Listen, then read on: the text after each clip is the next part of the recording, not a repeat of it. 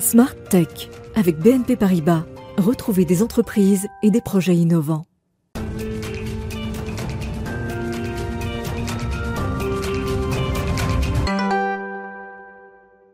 Bonjour à tous, bienvenue dans Smart Tech que vous regardez sur la chaîne Bismart tous les jours à 11h en direct.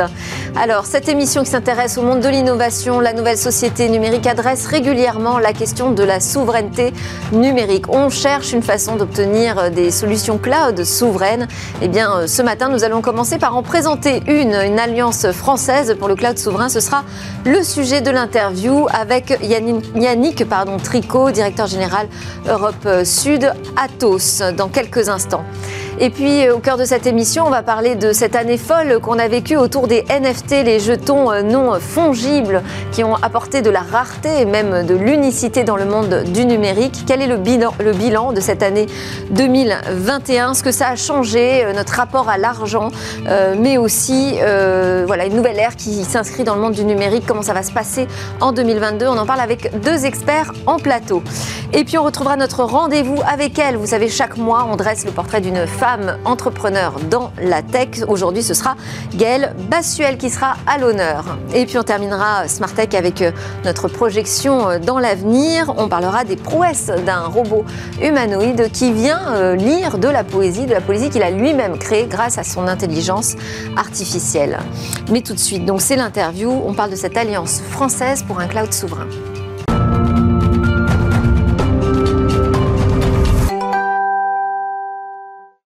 Atos et OVH Cloud, deux géants français du euh, numérique qui se mettent ensemble pour travailler ce sujet du cloud souverain. C'est euh, l'objet de l'interview avec Yannick Tricot. Bonjour. Bonjour. Vous êtes le directeur général Europe du Sud chez Atos. Alors Europe du Sud, France, Italie, Espagne, Portugal. Portugal.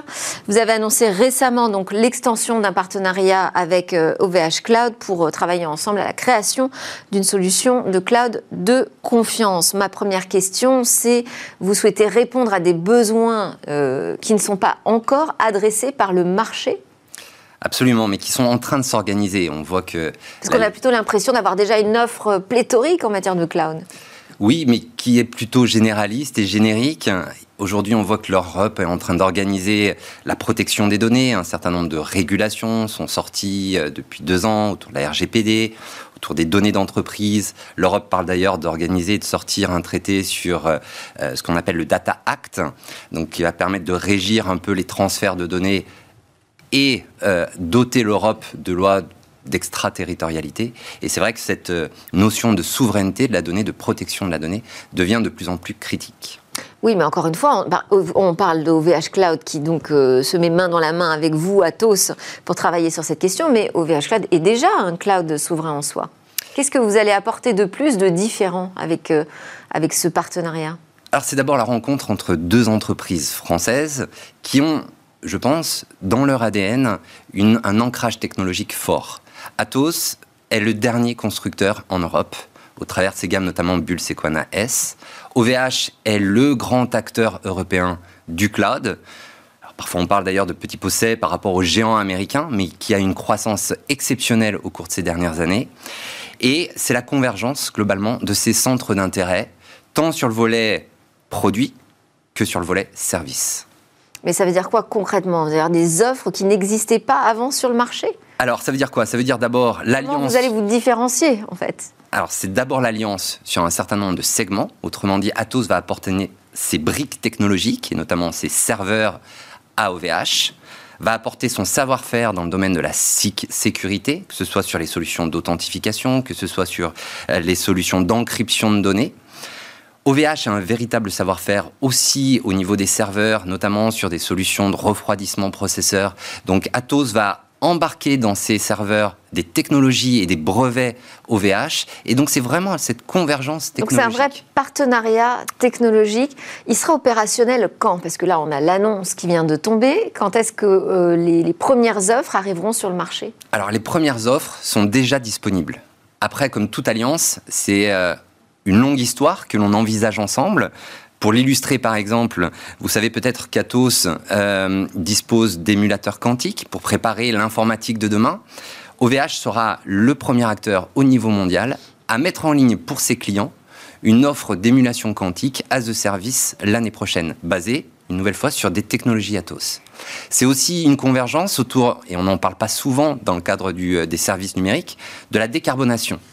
OVH fait partie de ces rares acteurs qui donnent et qui mettent à disposition de leurs clients un suivi en temps réel de leur émission carbone. Et donc, c'est, je dirais, un axe stratégique pour Atos aussi et une convergence à nouveau sur l'accompagnement de nos clients pour réduire leur empreinte carbone. Donc là, ce que vous nous dites, c'est que dès aujourd'hui, vous travaillez euh, sur une offre commune, mais qu'en plus, vous avez des projets de recherche et de développement ensemble. Absolument.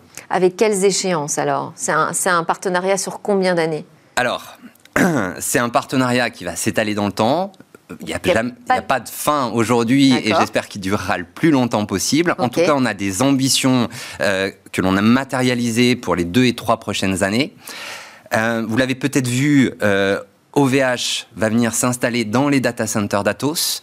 Quand il y a des investissements de cette nature, on est plutôt sur des échelles de temps de plusieurs dizaines d'années. C'est pour ça que je vous parle d'un vrai partenariat ancré dans la, je dirais, dans la durée. Euh, de la même façon, Atos est en train de revoir un certain nombre de ses technologies. Euh, je pense notamment à ses serveurs. Vous savez que OVH a une particularité. Ils ont des systèmes de rackage horizontaux. Donc tous les serveurs ne rentrent pas dans les racks OVH. Donc on est en train de repenser aussi nos technologies de façon à les rendre compatibles avec le savoir-faire d'OVH. Donc vous voyez vraiment une, un partenariat à plusieurs étages sur le volet service, technologie, décarbonation et donc une convergence, je dirais, des axes stratégiques des deux entreprises. Mais euh, la question, c'est comment on fait pour convaincre les entreprises du CAC 40, que vous connaissez bien, euh, de, basculer en fait leur informatique, leur centre de données, euh, de géants informatiques ou chinois d'ailleurs, hein, fort rassurant, vers des nouvelles offres qui sont encore en construction et qui sont estampillées Made in France Alors, Aujourd'hui, Atos, c'est certes un partenariat avec a aussi ce discours de attention, là, vous travaillez sur la bataille du cloud qui est déjà perdue en fait. Absolument. Mais c'est pour ça que, et, c'est ce que j'allais préciser, euh, Atos n'est pas que OVH, c'est un partenariat stratégique avec OVH. Vous l'avez peut-être vu, on, a, on vient d'annoncer un partenariat stratégique avec Dassault Systèmes, notamment autour des solutions de CAO et de PLM.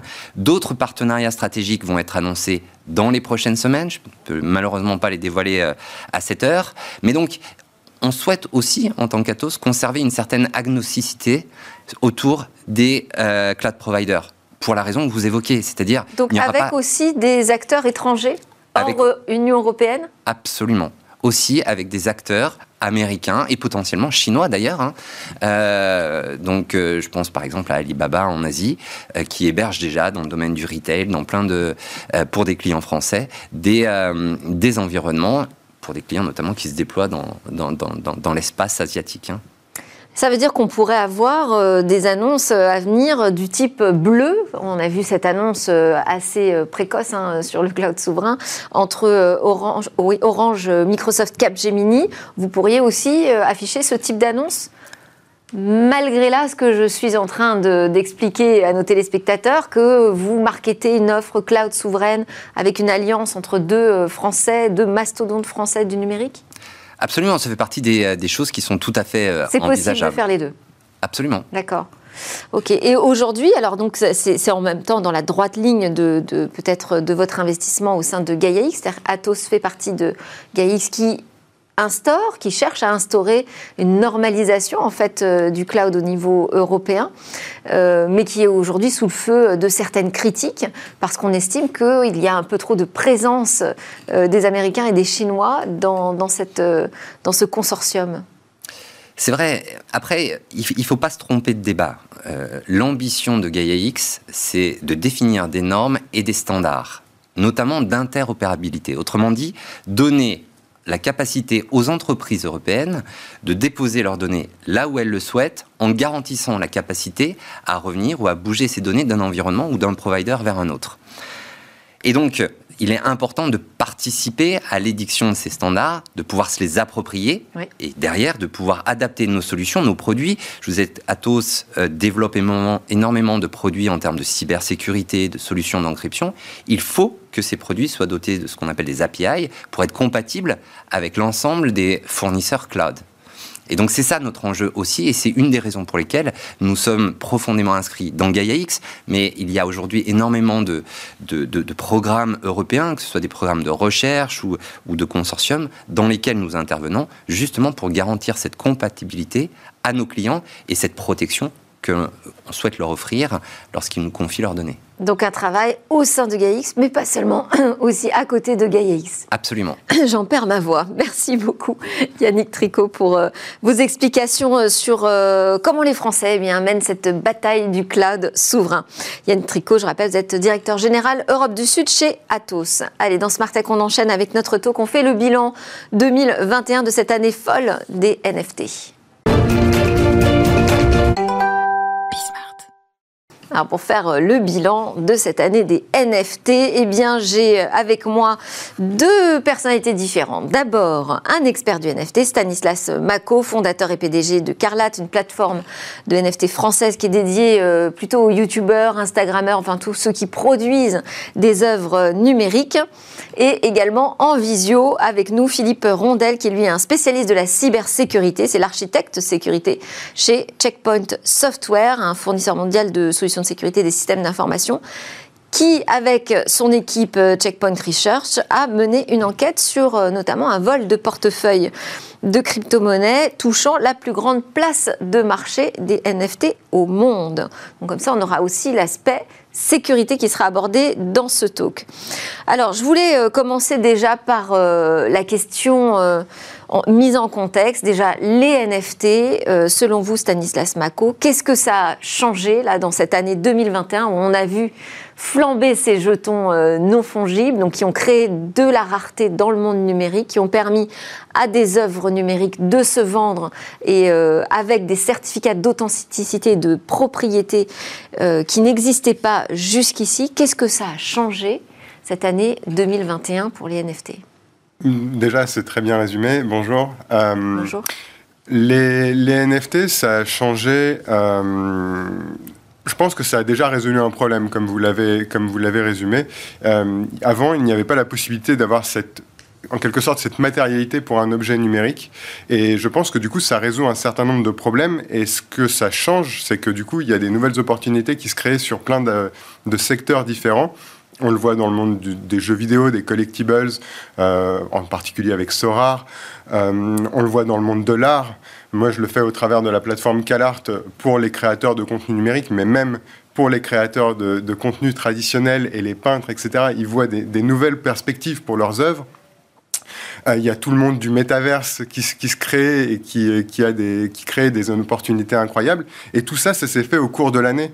Euh, on voit vraiment plein de nouveaux usages se créer, plein de, plein, de choses, plein de plein Et cet, emballement, cet emballement, pour vous, il n'est pas euh, juste euh, spéculatif, c'est pas juste un effet de mode? Vous pensez que ça change profondément euh, notre rapport justement à l'argent dans le monde numérique? Oui, je, pense que ça change vraiment le, rapport d'une manière très profonde. Il y a évidemment une bulle spéculative. Enfin, ça serait, ça serait se voiler la face que de dire non, non, c'est normal. Il y a évidemment de la spéculation. Mais il y a eu de la spéculation autour d'Internet. Euh, on peut se rappeler très facilement la, bulle d'Internet euh, autour des années 2000. Et on est tous là pour dire que Internet, c'est une chose incroyable et qu'elle a modifié profondément notre façon et nos rapports. Il y a eu beaucoup de morts, mais ça n'a pas tué Internet, ni le business, euh, ni le e-commerce. Non. Et enfin, c'est vraiment quelque chose qui a changé profondément la société, nos manières d'échanger, nos manières de communiquer. et je pense que les NFT apportent des nouveaux changements euh, très profonds vis-à-vis de notre rapport à la technologie. Et aujourd'hui, quand on parle de NFT, on, nous regarde toujours avec un air un peu bizarre, mais de quoi tu parles? Je pense que d'ici quelques années, ça sera complètement différent et ce sera rentré dans les mœurs. On ne parlera même plus de la technologie, parce que les NFT, ce n'est qu'une technologie, et on parlera surtout des usages. Aujourd'hui, personne ne, enfin, personne ne se soucie de comment fonctionne un site Internet, qu'est-ce qu'un site Internet. On, on va directement à l'usage, et ce sera pareil, à mon avis, dans le futur, pour les NFT. Alors, Philippe Rondel, puisque euh, vous avez euh, travaillé sur les questions de sécurité qui touchent à ce nouveau monde des NFT, euh, le NFT, ça, ça, repose sur une technologie blockchain qui est présentée comme ultra sécurisée. Donc, est-ce que aujourd'hui, on peut dire que le NFT, c'est un certificat de propriété pratiquement inviolable? Alors, le, la, bonjour tout d'abord. La, la, technologie, euh, effectivement, euh, NFT s'appuie sur la blockchain et la blockchain, on va dire, a, a relativement fait ses preuves et euh, c'est pas tellement le, côté, l'élément, le, maillon faible euh, de l'ensemble de, de, la structure. Actuellement, malheureusement, c'est beaucoup plus les plateformes gérant les crypto portefeuilles, les et également les, les, les ensembles de, NFT, voire les postes des utilisateurs euh, qui sont la faille. On a vu effectivement une année avec énormément d'opportunités, euh, mais beaucoup d'opportunités pour euh, tout le monde, y compris les cybercriminels. Alors, vous allez nous parler de, cette affaire que j'ai citée en vous présentant, hein, sur laquelle Checkpoint Research a enquêté le vol de portefeuille de crypto-monnaies sur OpenSea, donc plus grande place de marché de NFT aujourd'hui. Racontez-nous. Oui, alors en fait, euh, c'est né de, quelques commentaires euh, sur Twitter de quelques utilisateurs qui mentionnaient euh, avoir reçu des, NFT gratuitement et, suite à cela, en fait, perdaient tout leur solde de, crypto-monnaie. Donc, on a effectivement mené une recherche et on s'est aperçu, on va dire qu'il était relativement facile d'injecter du code sur le poste de l'utilisateur au travers de la plateforme OpenSea et donc de demander un transfert de, de crypto-monnaie euh, par ce code. Malheureusement, hein, des choses vraiment simples, euh, des fichiers SVG qui, dans, qui peuvent contenir du code, mais qui comptent. Enfin, l'idée c'est surtout de contenir une, une, image, pouvaient être transférés euh, d'un utilisateur à l'autre et donc en l'occurrence gratuitement et demander à faire un, un virement la, en, en, lieu et place de, de l'utilisateur. Donc c'est, on s'aperçoit que la grande faille, hein, comme je disais, c'est essentiellement ces plateformes qui sont en train de se créer à vitesse grand V, qui ont vu ces opportunités, mais qui ne se soucient pas encore suffisamment euh, de la sécurité. Euh, cet exemple est, assez typique, mais on en a vu plein d'autres, hein, où malheureusement euh, des clés privées ont été volées, des, sommes assez folles. Hein. On parle rapidement de, dizaines, voire de centaines de, de, millions de dollars, alors de valeur, hein, bien entendu, sur des sociétés qui n'ont même pas cette capitalisation. Donc le risque est énorme. Alors justement, la valeur du, NFT, qu'est-ce que ça veut dire Stanislas Mako quand on, possède un NFT Si euh, euh, j'achète une œuvre numérique sous forme de NFT, qu'est-ce que ça veut dire? Ça veut dire que vous en êtes le, propriétaire unique et que vous pouvez euh, le, montrer en, en, tant que tel. Euh, c'est un peu comme euh, qu'est-ce que c'est être propriétaire de la Joconde? C'est euh, être propriétaire de la Joconde. Pourtant, vous pouvez très bien avoir la Joconde dans votre salon et avoir un poster de la Joconde, pour autant vous n'en serez pas propriétaire. Être, euh, être bah, si, si, si, je, si je, j'achetais euh, la Joconde, peut-être que je, la mettrais dans mon salon plutôt qu'au Louvre, par exemple, et là, je serais vraiment euh, sûr d'en être l'unique propriétaire.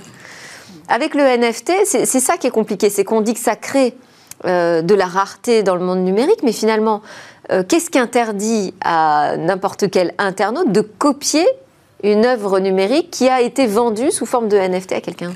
Pour ainsi dire, rien en réalité. Mais c'est là où il faut faire une distinction entre la propriété et la propriété privée. Et il y a vraiment pour moi deux façons de, voir les choses. Aujourd'hui, on entend tout le temps le mot propriété et on perçoit directement l'image de la propriété privée. Pour moi, c'est pas réellement le, le, fond. Et en fait, bien souvent, on cherche pas à être propriétaire de manière privée. Si vous aviez la Joconde dans, le, dans, votre salon, je suis persuadé que vous aimeriez que les gens viennent la voir dans votre salon aussi. Quand vous auriez des invités, par exemple, vous diriez Ah bah, regarde, j'ai la Joconde. Et en fait, vous auriez envie de la montrer. Et l'idée, c'est que là, on est sur Internet. Sur Internet, en réalité, on peut potentiellement montrer son site web pour, pour dire à tout le monde. Et on n'a pas envie que son site web reste à soi-même. Donc on reste dans une culture où la culture d'Internet fait que tout est relativement accessible à tout le monde et on est sur un sur une, enfin, potentiellement une audience qui est, qui est, limitée, pour ainsi dire.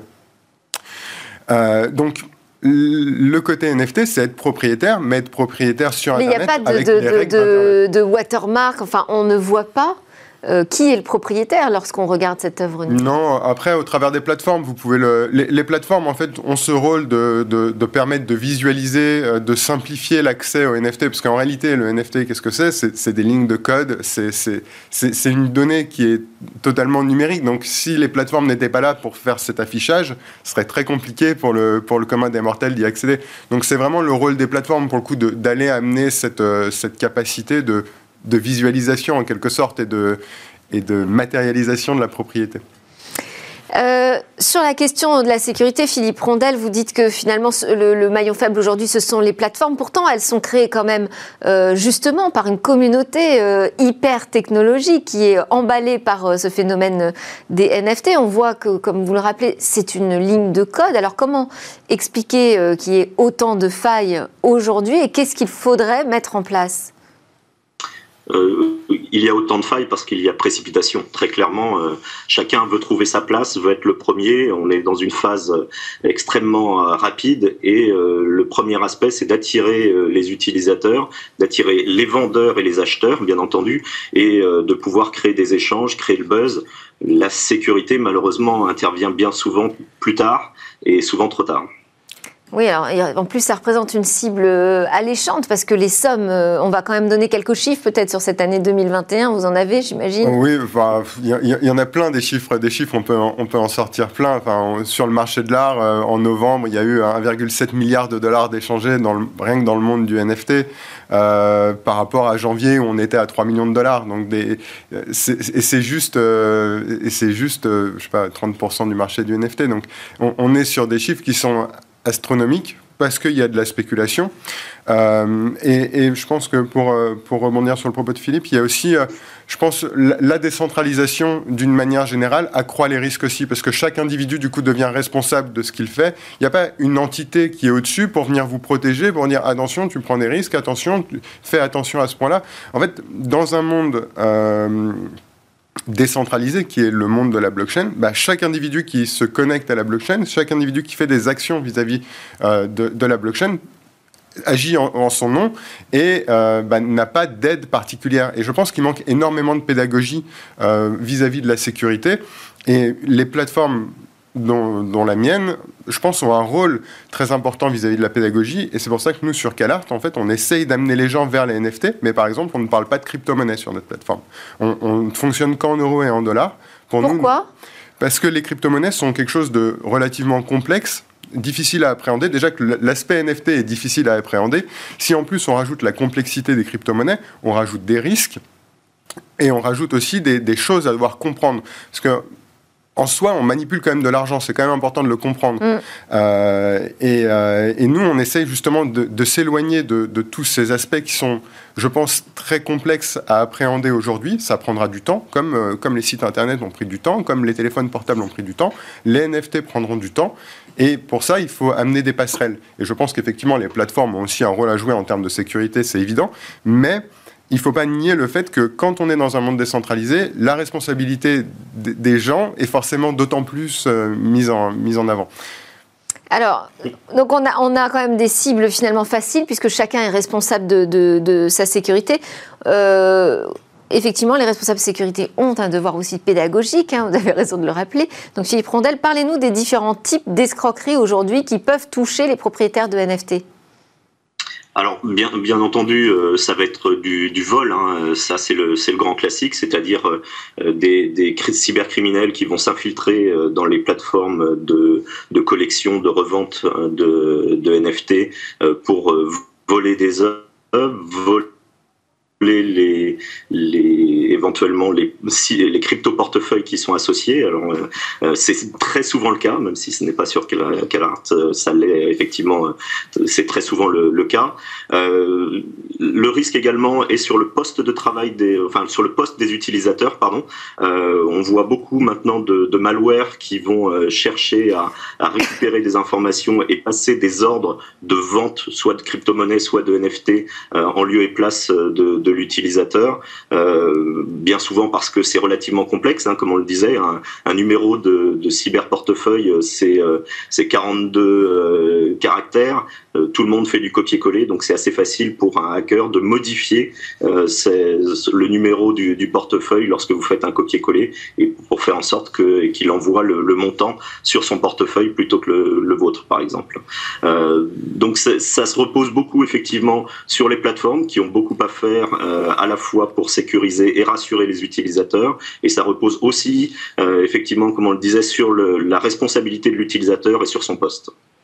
Bon, et vous voyez passer beaucoup euh, de, cas euh, en ce moment sur ces plateformes de NFT, beaucoup de problématiques de sécurité autour du NFT alors oui, euh, c'est vrai qu'on en voit peut-être un peu plus sur les, les plateformes de, de, de crypto-monnaies, mais elles sont installées depuis un petit peu plus longtemps, elles sont un peu plus nombreuses, euh, mais on voit exactement la même tendance euh, se, se, rapporter sur, euh, sur les NFT. Euh, c'est plus récent, il, y a, il y a effectivement là aussi du travail à faire, il va y avoir de la consolidation, mais, mais il va falloir rassurer également les utilisateurs pour que ces utilisateurs y aillent en confiance et estiment ne pas prendre un trop gros risque en allant acheter ce, genre de choses. Bah, je dirais qu'il faudrait communiquer aussi beaucoup euh, sur euh, les risques et, sur les cas euh, d'escroquerie. Ça me semble, ça me semble important. vous avez évoqué l'avenir en parlant du métaverse parce que C'est un vieux sujet, le métaverse, mais enfin, on n'y est pas encore quand même. On ne vit pas encore totalement toute notre vie euh, réelle dans un monde transposé euh, dans le numérique. C'est un peu l'objet du métaverse. Euh, qu'est-ce que vous voyez? Qu'est-ce que ça peut apporter comme nouvelle perspective? Pour le NFT, le métaverse Alors, des nouvelles perspectives, je ne sais pas si elles sont nouvelles, parce que comme vous l'avez dit, le monde virtuel, il existe. Il existe déjà à travers les jeux vidéo. On l'a vu euh, au cours de l'année. L'année dernière, il y avait Fortnite qui a fait énormément d'événements en ligne, en accueillant même des, des, des chanteurs dans leur monde virtuel. Euh, il y avait il y a bien plus longtemps, au cours des années 2000, le, jeu Second Life qui était déjà un, une espèce de métaverse. Donc, est-ce que c'est nouveau? Je ne sais pas. C'est des nouvelles perspectives, c'est certain. Surtout quand on voit un acteur comme euh, Meta, anciennement Facebook, euh, qui, se, qui se lance dedans et qui vient d'ouvrir sa plateforme aux États-Unis qui s'appelle New Horizon. on peut être certain qu'il va y avoir euh, des, des, enjeux dans, dans, ce métaverse qui vont aller beaucoup plus loin en termes de puissance, en termes d'aura, parce qu'on parle de Facebook quand même. Si, si on parle des mm. grands acteurs, on va parler des GAFAM. Le F, c'est quand même pour Facebook. Euh, on est parmi les plus grosses sociétés mondiales une société qui se positionne dans ce domaine de cette taille, c'est incroyable.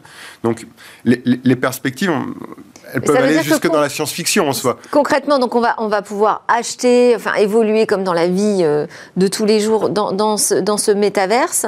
Euh, donc ça va faire des crypto-monnaies un enjeu très très important. Et le NFT là-dedans également, ça veut dire que quoi? Sa valeur va d'autant plus augmenter selon vous? Bah, Le NFT en fait, il, Ou pas forcément, au contraire, ça va se banaliser les deux. Les, NFT, en fait, sont des concrétisations de. Les, NFT sont des concrétisations d'objets. Enfin, donnent des objets numériques en quelque sorte. Donc, si vous voulez avoir un vase dans votre salon, dans votre maison virtuelle, ce sera probablement un NFT. Donc, ça, augmentera d'autant plus le, le, marché du NFT en soi et l'utilisation potentielle des NFT. Après, euh, ce qu'on voit actuellement dans le marché, par exemple le marché de l'art, euh, on a une œuvre de Beeple qui, est un artiste qui a été vendu 66 millions de dollars. Donc c'est une vidéo à peu près de 10 secondes euh, qui s'est vendue qui, s'est vendue aussi cher. oui, elle aura certainement un intérêt. L'avoir dans sa maison, la mettre dans un musée, peut-être dans, dans, un métaverse, pourquoi pas. Et ce qu'on voyait dans Second Life, c'est par exemple avoir un emploi dans le métaverse, donc gagner de l'argent euh, virtuel ou physique ou réel, parce qu'on peut imaginer convertir cet argent. Et dans Second Life, on voyait qu'on pouvait gagner, faire des tâches dans, dans ce jeu et gagner de l'argent réel à la fin. Donc ça va exister aussi dans le métaverse et on, va avoir un espèce de monde parallèle. Est-ce que le monde parallèle remplacera le, monde réel? D'autant plus besoin du NFT demain, de, de simples échanges en crypto-monnaie suffiront pas ça ne va pas concerner exactement les mêmes choses, parce que les échanges en crypto-monnaie concernent des échanges et des, relations commerciales. Souvent, la, relation commerciale, l'aboutissement, c'est potentiellement un objet. Et là, en fait, vous avez besoin de le matérialiser. Mm. Et même au travers des NFT, vous avez derrière ça toute une technologie de contrat et en fait, vous pouvez avoir des contrats qui vont être, euh, qui sont dits intelligents, parce que du coup, en fait, vous. Parce qu'en fait, un NFT, c'est pas, c'est pas, c'est pas une monnaie, enfin, c'est pas une pièce. Hein, euh, c'est quelque chose qui contient des informations euh, comme un acte de, propriété. Mmh, exactement. Et donc, ça, a priori, euh, ça va rester euh, fortement ah. nécessaire et utilisé. Oui, et en fait, ça l'est déjà. Je veux dire, même sans métaverse, les NFT ont une utilisation. Nous, en fait, on considère par exemple que les, que les vidéos que nos youtubeurs font, c'est des œuvres d'art à part entière. C'est des œuvres qui n'ont jamais été cotées parce qu'il n'y avait pas de moyen de les vendre. Mais en réalité, quand vous mettez du contenu sur YouTube, vous le mettez dans un musée à ciel ouvert. Et, tout de suite, ça change la perspective par rapport au contenu qu'on est en train de consulter. En fait, je ne vais pas vous dire que toutes les vidéos YouTube sont potentiellement des œuvres d'art, c'est pas le sujet. Bien sûr qu'il y, en a qui le sont plus que d'autres, mais sur YouTube, vous avez des courts-métrages. Et pourquoi un court-métrage ne pourrait pas être possédé en tant que tel? Juste parce que jusqu'à présent, il n'y avait pas les moyens, et je suis convaincu que du coup, avec les NFT, s'ouvrent de nouveaux moyens, de nouveaux usages. Bon, très bien, merci Philippe Rondel. Un dernier mot, on arrive à la toute fin de, ce talk là-dessus, sur l'aspect euh, déploiement euh, fulgurant des NFT oh, non, c'est effectivement, je, pense que je partage le, point de vue, euh, c'est que l'année prochaine, avec l'arrivée des métaverses, hein, je pense, mais d'un métaverse en particulier, celui de Facebook, l'échelle va changer et je pense que l'emballement va être encore plus grand, d'où plus de risques également. Merci beaucoup à tous les deux, Philippe Rondel, donc architecte sécurité chez Checkpoint Software et Stanislas Mako, fondateur et PDG de Carlat et Utip également, euh, qui est euh, la grande sœur finalement de cette plateforme. Euh, juste après la pause, on se retrouve pour le portrait d'une femme tech entrepreneur.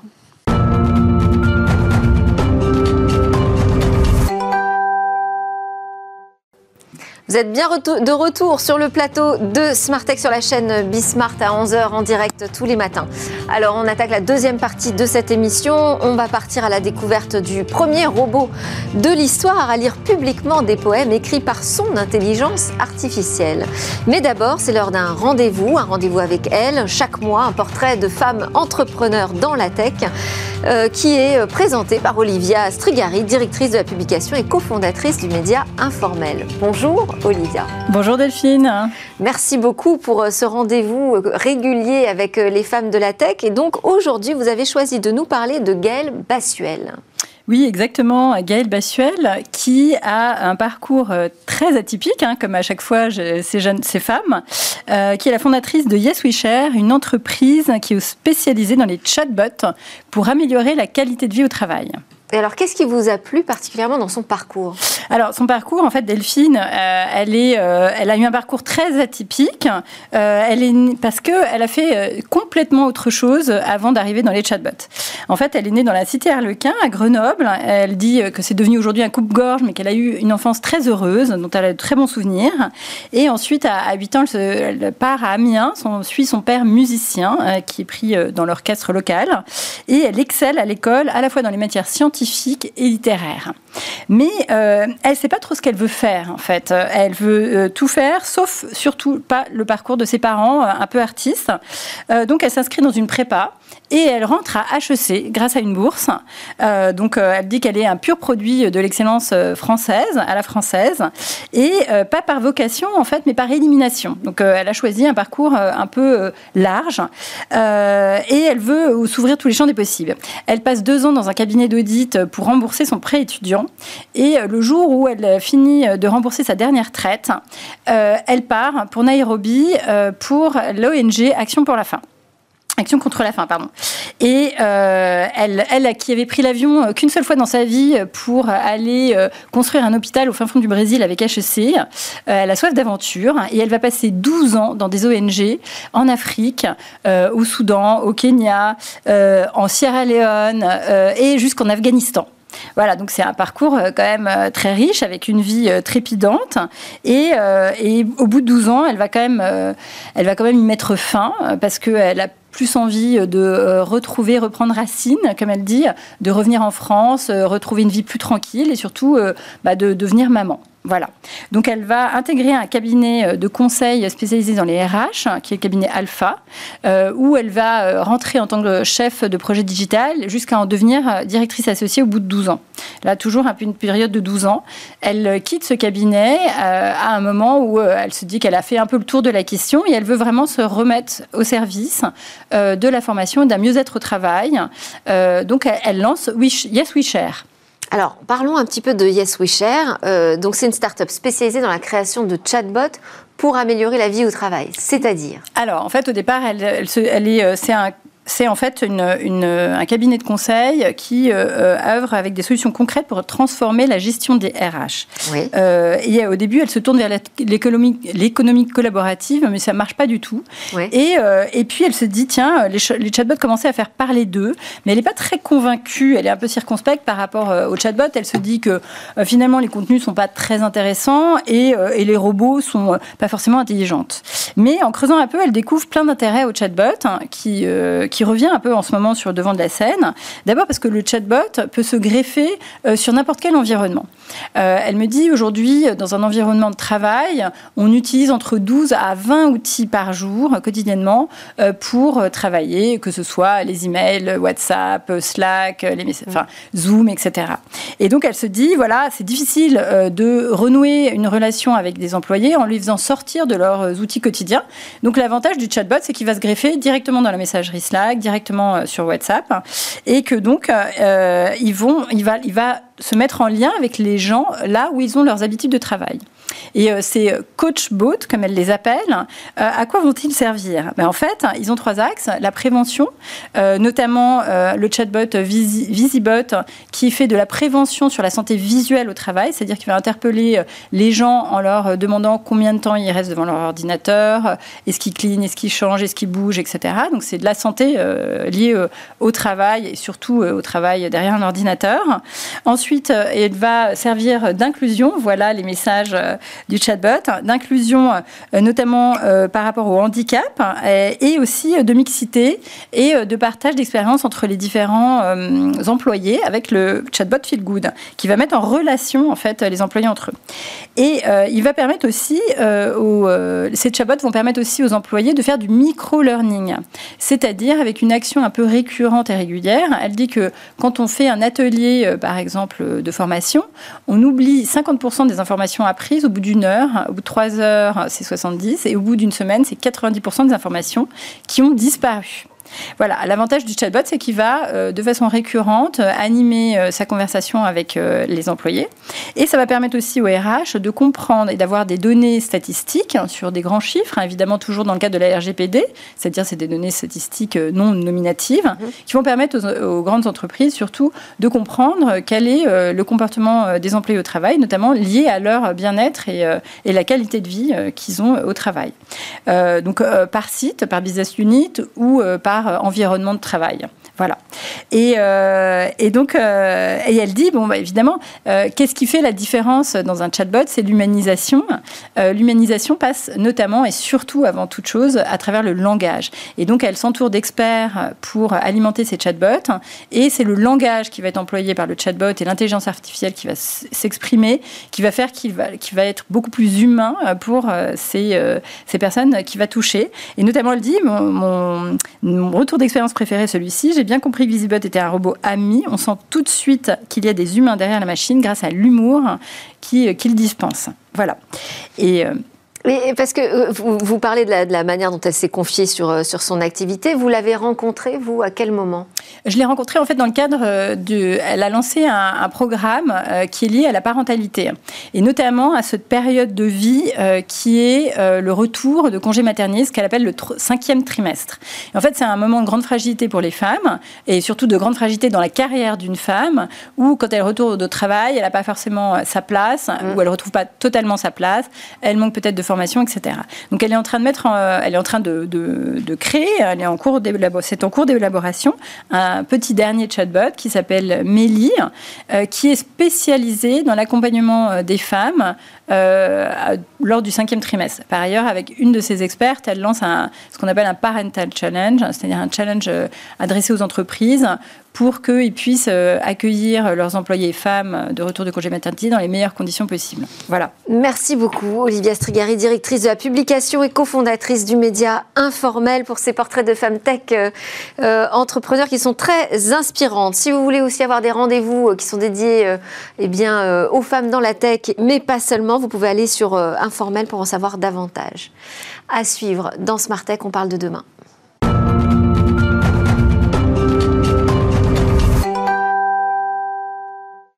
Et voilà, on arrive dans cette dernière séquence de Smart Tech. On va parler de demain, notre Zoom quotidien sur une innovation. Bonjour Cécilia. Bonjour Delphine. Aujourd'hui, vous allez nous présenter donc les dernières prouesses d'un robot humanoïde, alors qu'on nomme artiste. Il vient euh, de se mettre à la poésie. Oui, effectivement, c'est Aïda, le premier robot artiste peintre. En fait, précisément, dès 2019 à Oxford, à Oxford pardon, elle exposait ses toiles dans un style contemporain. Et aujourd'hui, euh, celle qui porte le nom d'une œuvre monument de l'opéra, a décidé de s'attaquer à un non moins monument, la Divine Comédie de Dante.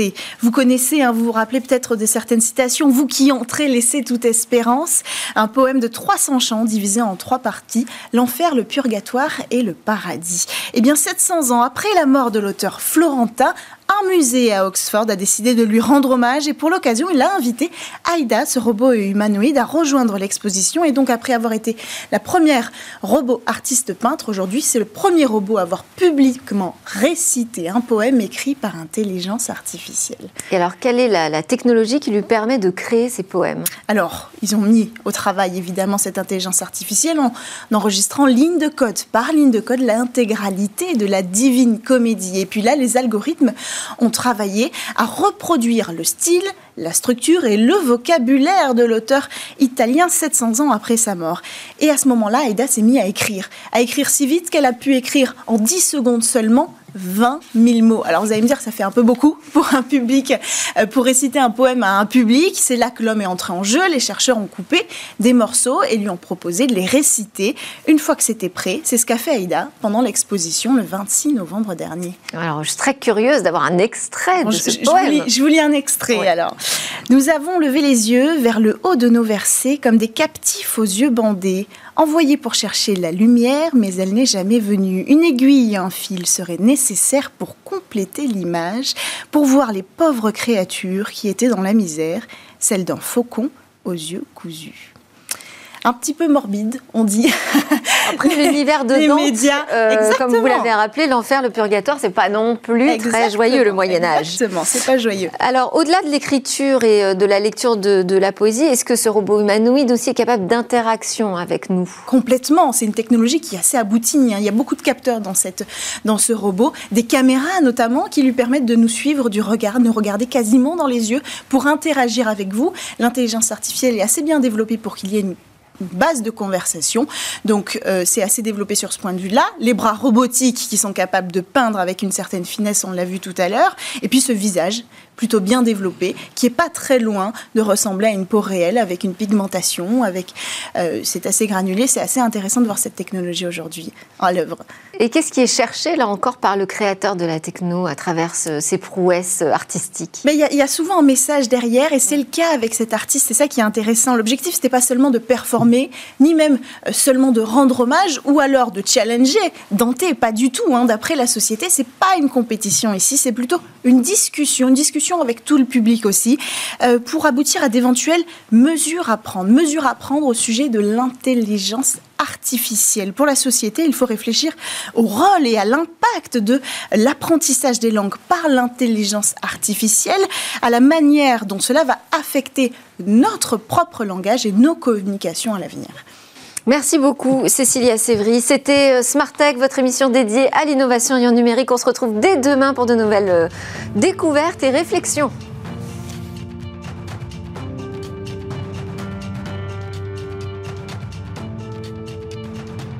Smart Tech avec BNP Paribas. Retrouvez des entreprises et des projets innovants.